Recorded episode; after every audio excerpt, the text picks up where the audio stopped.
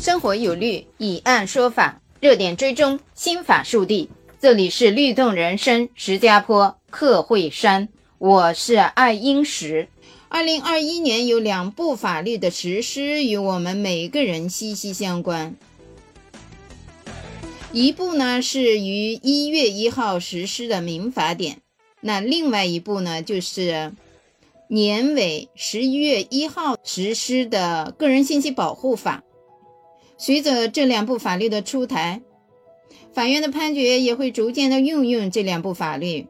有这么两个类似的案例，判决结果截然不同。同样是针对公司安装了摄像头，员工有意见的，为什么判决结果会有不同呢？我们邀请了两位嘉宾阿耀石、米雪、莎莉来一起讨论这两个案情。阿耀石。原武警文工团舞蹈演员、有声主播，阿耀石你好，哎你好，爱英石姐姐你好，小小耳朵们好，呃米雪莎莉好，大家好，我是阿耀石。嗯，我们的另一位嘉宾是米雪莎莉，米雪莎莉呢，她日常生活中是一位沙画师，组织过多场沙画艺术的交流活动。他在喜马拉雅的播客节目是《疫区生活》，米雪莎莉你好，Hello，英石姐好，Hello，小耳朵们大家好，呃，今天我也特别开心能够跟钥匙来到英石姐的节目当中，跟大家去分享我们的一些想法。嗯，阿耀、米雪，嗯，下面我们就来分析讨论。第一个案例呢是男员工用垃圾袋遮挡了公司办公区的摄像头被开除。第二个案例呢，是女员工用两把伞遮挡办公区的摄像头被开除。我们先来看第一个案例的基本案情。男员工呢是在二零一一年入职的，他与公司的呃劳动合同最后一次的期限是到二零二一年的三月份。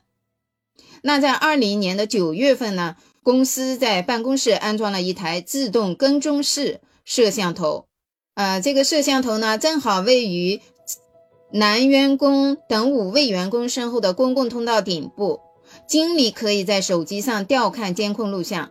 呃，男员工认为呢，隐私被侵犯了，多次通过邮件与管理层沟通，管理层的答复是，公司发生过两次电脑失窃，有必要安装摄像头。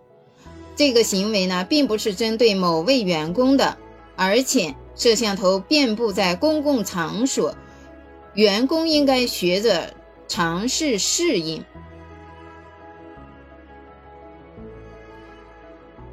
男员工和另外的其他员工呢，又建议说，把摄像头移到公司的入口吧，不要对准员工，或者是你在工作时间把摄像头暂时关闭了。这些建议均没有被公司采纳。摄像头安装后的第三天。男员工和同事一起用垃圾袋套住了摄像头。呃，没没过一天呢，他又把摄像头取下来了。但是公司认为他的这个行为属于恶意遮挡，是扰乱了正常的工作秩序，违反了劳动纪律和公司的规章制度。啊，以此为由将男员工开除了。那男员工认为公司是违法解雇，所以就起诉到了法院。嗯，本案经过了两审终审。那这个案件不知道两位呃有什么看法？我们先请阿耀来发表一下自己的观点。我的感觉就是说，因为我没有在这个呃真正的在有摄像头的工作的这个这个公司工作过，但是。我觉得，如果是摄像头，如果是真的是对准了他的工位的话，或者是可以看到他的一些呃隐私的话，啊，确实就不是太合理。因为你在一个集体办公环境下，摄像头应该安装在一个不侵犯每一个员工的前提下，又能起到一个监视的作用，这样我觉得是可以。这个实际的这个位置，确实对他在工作当中可能会有侵犯的作用。啊，他总是觉得人嘛，总是觉得背后有一双眼，正在盯着自己，不利于工作。公司，我不知道是从什么角度考虑，但是你这种，呃强制性的就是因为这个事件，呃去开除一个员工，我觉得他可能违背了一些基本的这个法律常识吧，我是这样想的，啊，因因为也没有经过协商，呃，而且这个员工也应该跟主动的跟公司沟通过这件事情，那么公司正常来说的话，应该给出一个。呃，相对合理的一个解释，比如说，看看这摄像头啊，到底侵没侵犯啊？啊，如果没有侵犯啊，可能是你自己的下意识行为啊，那可以拿出你手机上能看到，那我这个呢，你可以看到我这个角度，这确实没有侵犯到你，啊，那我觉得是可以。呃，至于公司有没有相关的和员工进行这方面的共识或者达成，或者有没有出具相关的一些监视的这个屏幕给员工证明给看啊，他应该是缺少这个环节。那我觉得我起诉，如果是我，我也会起诉。就像我在办公的时候，老有领导在我，或者老有人在旁边看着，我会内心里会很紧张，会很有压力的。我我是这样想。那阿燕观点呢，就是有两点：一个，公司是不是侵犯了这个员工的隐私权了呢？侵犯到什么程度了？还有一个，公司在沟通上是比较呃强势一些啊。那我们现在再来看，嗯，另外一位嘉宾他的观点，我们请。米雪来发表一下自己的看法。米雪你好，呃，一师姐你好。那我会有两个角度。首先，我刚看到就是说，嗯，这件事情它的这个摄像头是装在公共通道里的。然后另外的话，我觉得是另外一个角度，可能在沟通上会有一些问题。那我是这么理解这件事情的。因为他侵犯个人隐私，可能是根据自己的私人空间和自己的私人时间，啊，那这样的话可能会有一些侵犯隐私。但是作为这件事情的理解的话，我觉得在工作当中，它是安在是安装在公共这个通道上，那么这样的话，嗯，作为嗯就不是针对哪个员工，而是针对整个公司的一个设计和公司的一个监控。呃，我觉得是有必要的，因为我是做教育行业的。你说我们在教室里面都是独立的，因为每一个教室它都有不同班型，那经常它有有监控，呃，而且像这个一些政府部门，它也要求让你去装监控，为什么呢？因为这样的话就是，嗯，第一个可能会发生一些，比如说。呃，之前这个老师对于孩子的一些行为有规范嘛？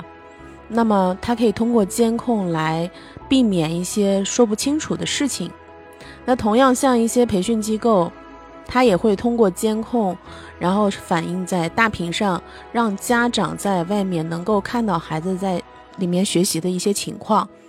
那反过来，刚才说到这个案例，嗯，我觉得是同样的道理。就是无论从安全的角度，还是整个公司的这个角度，它是安在公共渠道，因为它没有安在什么员工的叫更衣室啊，或者是这样子的哈。嗯，在公共渠道和办公场所安这样的一个监控，我觉得是比较合理的。嗯，那从另外一个角度，就是我有看到，他是可能在这个上面觉得。经理可以在手机上随时看到自己的整个工作状态，或者觉得在工作的时候在被别人监视。那我觉得他的重点不在这里，而是因为他有这样的感觉，那么他就多次通过邮件与这个管理员去沟通的时候，可能在呃这个管理员去跟他回答的时候呢，说到的是因为啊有两次电脑失窃。所以有必要装这个摄像头。那从这个角度来讲的话，如果是我听到这样的话，我是第一个反应是非常不舒服的。那既然我们是跟你签了合同，呃，现在人公司就相当于你另外一个生存的空间，也相当于你另外一个家这样子。团队或者管理层来回答你这样的话题的时候，你会觉得，嗯，连这样的一个信任都没有。那矛盾就会激化，这个就是，呃，从人性的另外一个角度去考虑这样一个问题了，呃，所以，呃，我觉得这个里面是有这两个角度的问题吧，我是这么理解的。我对这一块的法律不是很清楚。就比如说，我们国家对于隐私的这个范围是如何规定的？什么场景下？因为装监控，它一定是有要求的嘛。那你像我们之前教室有专门这样的法制部门会来看你这个地方是否装监控。关于在办公场所安装摄像头，呃，法律上是没有明确的这种禁止的规定的。一般情况下，各个法院基本上法官有一致的认同，就是认为办公场所不属于私密空间，员工因为工作。产生的活动不属于私密活动，用人单位出于管理的需要，在公共场所安装摄像头，啊，是只要是法律没有明确禁止是可以的。但是呢，这个用人单位应该遵照法律的规定。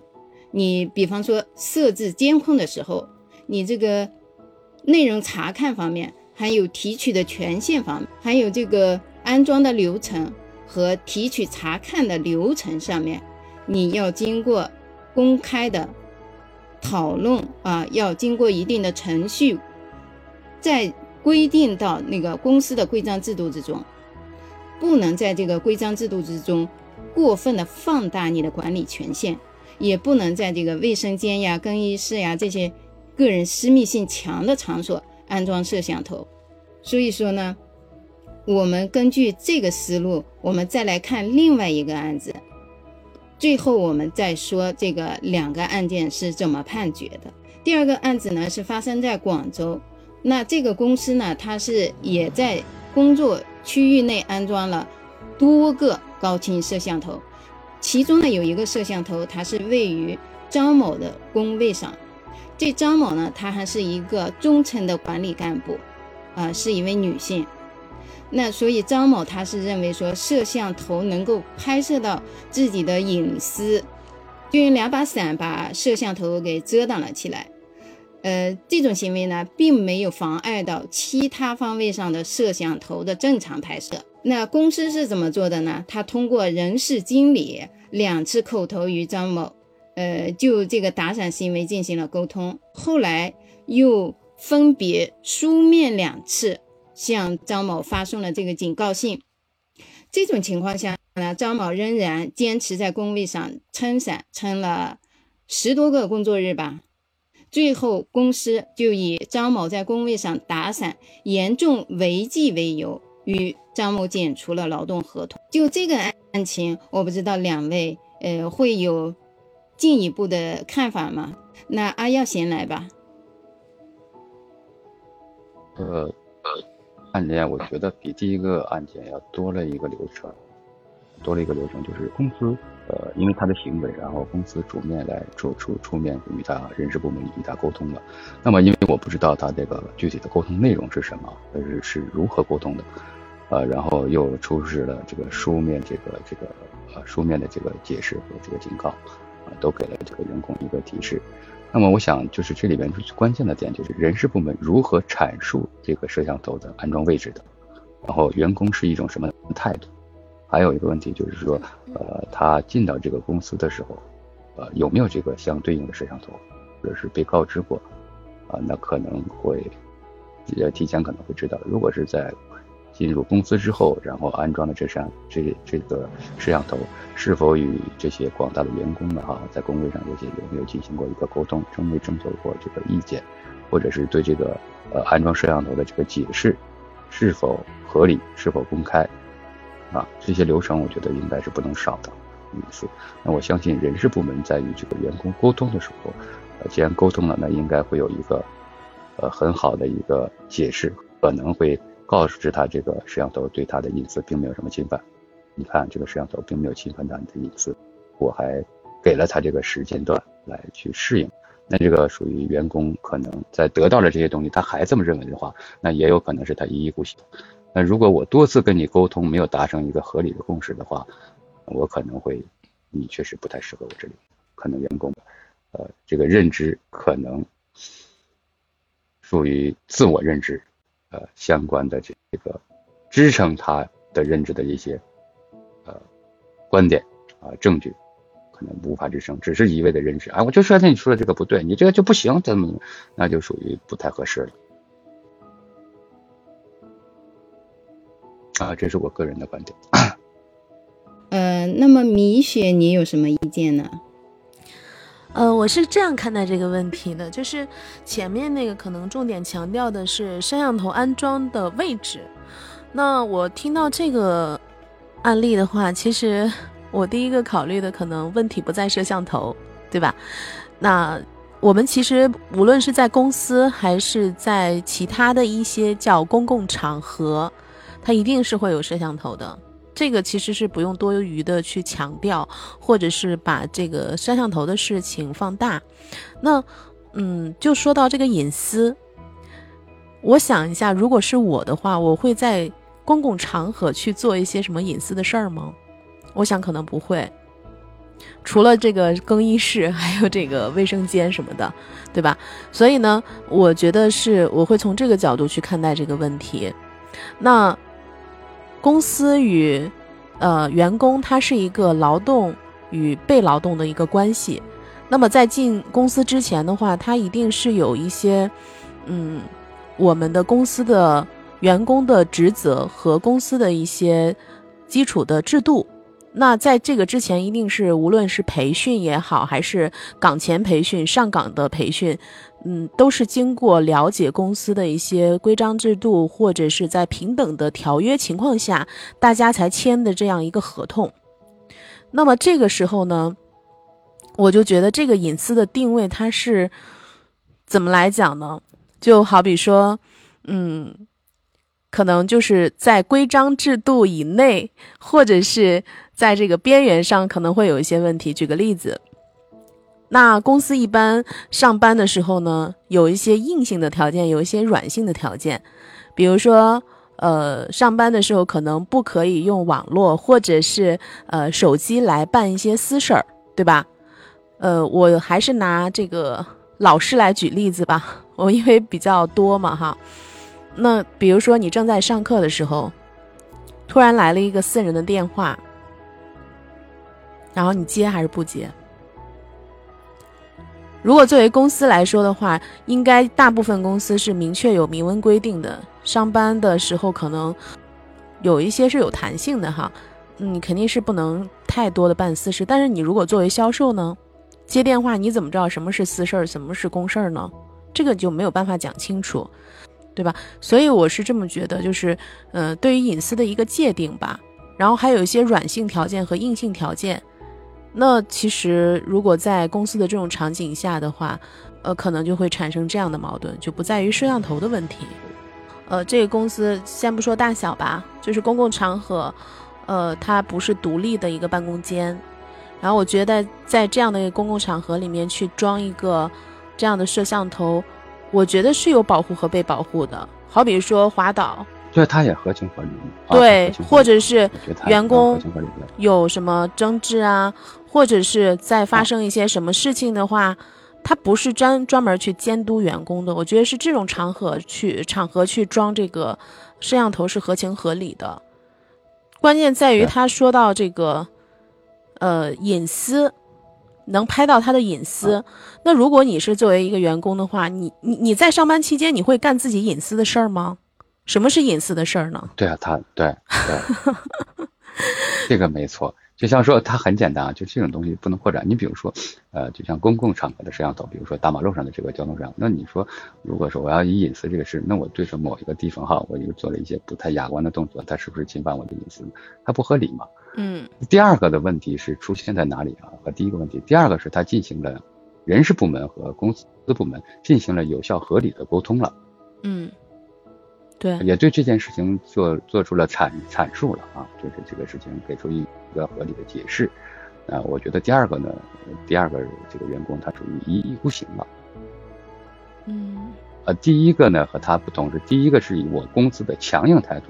对，我不跟你解释，你就是违法了。他在这个是咱的根本矛盾点，我觉得是这样。对，我觉得我这一点我就很赞同，就是我跟你的想法是一样的，因为它不在于这个摄像头装的位置，而是在于处理矛盾的这个过程，或者是在公司去与员工交涉的时候处理矛盾的结果。啊，那我觉得在第二个的话，他也去沟通了，嗯，然后也没有进行达成，那也就是说相对来说很简单。咱俩在谈合同之前，啊，我们是这么约定的。但是现在，对，啊，我们做到了，而且我们是经过磋商的。他第二个好在哪里？他不是第一次谈，而是经过反复的谈，后来再加书面，做谈的程序要比第一个要多得多。那最后我们还是没谈合的，那咱俩一拍两散嘛。对呀，说白了就是 就是咱们商量的事儿都没有合成，然后你中间又没有按照咱们之前说的来，那么就解散合同。我觉得这是很正常的。他要再去告的话，我觉得。这个也不够成立吧？当然，第一个就属于太强势了啊。嗯，对对对，第一个就是就我是这么我也是这么觉得。哎，两位讨论的很热烈，很投入呀。呃，然后把这个问题啊，最终归结到了两个焦点啊。案例一经过了一审、二审，最后是公司败诉了。那案例二呢，是经过了一审、二审再审，最后是公司。胜诉了，那么这两个不同的结果呢，也就是涉及到了刚才两位热烈讨论的那两个点。首先呢，一个点，我们先来看公司的规章制度啊，嗯，从法律上来讲，《劳动合同法》第四条第一款就规定了，用人单位应当依法建立和完善劳动规章制度，保障劳动者享有劳动权利、履行劳动义务，包括是内容你要依法。不能越过法律规定，还有一个你是制定程序要依法。第一个案例中，公司的规章制度员工手册中并没有指出来说遮挡摄像头的行为是违反规章制度的，所以内容上就没有这一条，更不用说程序了。那第二个案例，我们看公司的规章制度是比较完善的，它规定的比较详细，呃，也比较合理，比较人性化。啊，做法呢也比较柔和，它的制定程序呢也是经过嗯专业的指导的，所以在制定程序方面也是合法的。用人单位你制定规章制度是用人单位的一个法定义务，因为我们劳动法律是社会法嘛，它规定的内容具有强制性，所以说呢，公司你在制定这个规章制度的时候一定要。细到什么程度呢？就是你的内容一定要合法啊，程序要合法，一定要事无巨细啊。关于个人隐私有没有被侵犯的问题，那摄像头在办公区域安装的位置，哪些就属于这个公共区域，哪哪些是属于这个隐私的区域了？其实法律上它没有严格的规定。二零二一年十一月一号新实施的这个个人隐私保护法里，嗯，它也没有。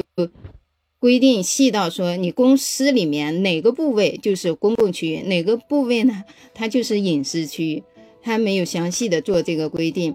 我们这两个案子呢，也是在这个个人隐私保护法出台不久，就进入到了最后的终审阶段了。所以它的发生过程呢，还是在这个个人隐私保护法实施之前的。法院的这个普遍认识。那随着这个个人隐私保护法，呃，逐渐的实施开，经过一定的实践，最后会有一个什么结果呢？我们呃以后的案例中会继续跟踪啊。现在这个情况下，法院普遍的认识就是认为，公司安装摄像头的目的是为了保证工作场所这个人财物的安全，安装的区域是。多人的工作的公共场所，不是劳动者的私人生活区域。那么安装的位置，你通常是在墙角上方，或者是公共的这个走道上方，是属于公司的一种普遍的正常的监管权的行使。他的行为呢，具有一定的合理性。在公司的这个公共场所、公共走道啊，只要你不涉及到私人生活区域。厕所呀、盥洗间呀这些地方啊，基本上法院会支持公司一方的规定。我也征求过呃其他线下朋友的意见，他们认为公司啊，你安装摄像头就是对公司员工的一种不信任的表现。嗯，员工会采取拿脚投票的这种策略啊，基本上都不会待长久。那所以说呢，公司你到底要不要安装摄像头，或者是采取一种什么样的呃柔和的措施，来让公司能够持续的发展下去，还又能得到员工的谅解？摄像头安装在入入口呢，还是安装在所有的公共的办公区间？一定要考虑清楚啊！毕竟公司要长远发展嘛。要办成百年老店的话，还是要相互尊重的。嗯，随着个人信息保护法在呃法院审判实践中的不断运用呢，相信判决所引导倡议的价值观，判决所引导的风向还会有一定的变化。我们会时刻关注啊，及时的向大家通报法院的一些具有风向意义的判决结果。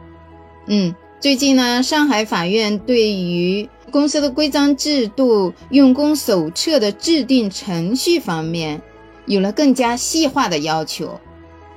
不仅仅是在制定程序上要民主、公开，经过充分的讨论，而且在制度制定出来之后，通知到员工的这个方式方法上，也要遵守一定的程序。具体怎么回事呢？我们将在下一期介绍。感谢两位朋友的光临，也欢迎大家来关注，期待我们下期相遇。